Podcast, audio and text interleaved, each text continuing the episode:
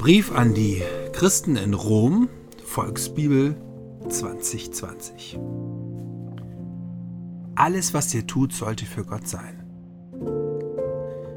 Weil Gott euch so total und ohne Ende liebt, sage ich euch das jetzt. Setzt euch auch radikal für Gottes Sache ein. Sollte so laufen. Stellt euch Gott total zur Verfügung und lebt so, dass er sich darüber freut.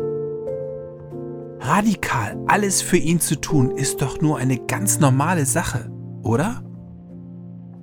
Orientiert euch nicht an dem, wie die Welt drauf ist und daran, was sie für richtig und falsch halten, sondern lasst euch von Gott eine neue Denke geben. Dann könnt ihr auch kapieren, was er von euch will, was gut ist und worauf er wirklich Bock hat. Mit der Vollmacht im Hintergrund, die ich von Gott bekommen habe, warne ich euch. Und überschätzt euch nicht. Bleibt bescheiden und markiert in Glaubenssachen nicht den dicken Macker. Euer Körper hat viele Körperteile und da hat jedes Teil so seine eigene Funktion. Genauso ist das auch mit der Familie von Jesus. Wir gehören alle zum selben Körper, weil wir zu Jesus gehören aber jeder hat eine andere Aufgabe. Und weil wir alle zu Jesus Christus gehören, brauchen wir einander auch. Gott hat durch seine Power einfach jedem eine andere Begabung gegeben. Einer kann zum Beispiel voll gut prophetische Worte von Gott hören.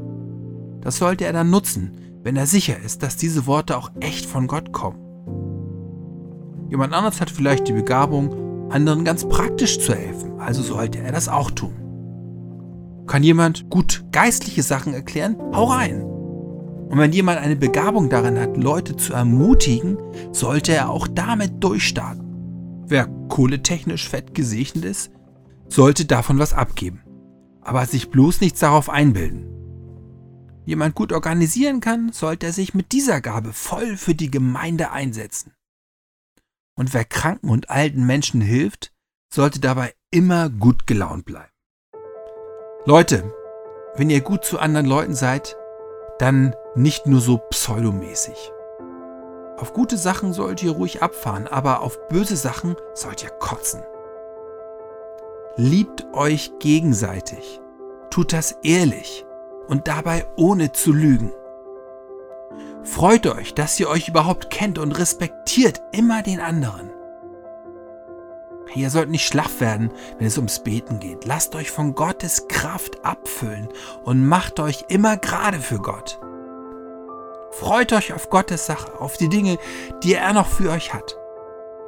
Und entspannt euch, wenn es mal derbe zugeht. Und vor allem gilt, hört nie auf, mit Gott zu labern. Ist das klar? Wenn andere Jesus-Leute Probleme kriegen, dann seid parat und hilfsbereit. Lasst auch mal Leute bei euch pennen oder ladet sie zum Essen ein. Seid einfach gastfreundlich. Wenn ihr selbst mal in Schwierigkeiten kommt, weil ihr Christen seid, dann schiebt keinen Hass auf diejenigen, die hinter euch her sind. Betet für sie und segnet sie. Wenn Leute gut drauf sind, dann freut euch mit ihnen. Und wenn sie depressiv sind, dann weint mit ihnen. Streitet euch nicht und versucht euch nicht von anderen in den Chefsessel zu flezen, sondern macht auch mal den Abwasch. Und glaubt nicht, ihr habt die Weisheit mit Löffeln gefressen. Wenn jemand fies zu euch war, gebt die Rachegedanken auf.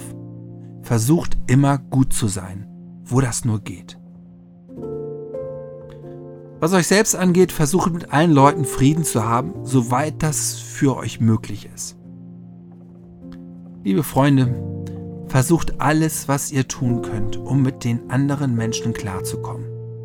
Und wenn jemand mal link zu euch war, dann überlasst es Gott, die Rechnung zu bezahlen. In den alten Büchern steht zu dem Thema auch, überlasst mir die Rache, ich werde die Rechnung begleichen. Das sagt Gott. Stattdessen lieber voll nett zu diesen Leuten sein. Das ist gut. Das steht nämlich auch wenn dich jemand total blöd findet, dann bring ihm was zu essen. Wenn er Hunger hat und wenn er Durst hat, bring ihm was zu trinken. Und dann wird es ihm voll leid tun, was er dir angetan hat.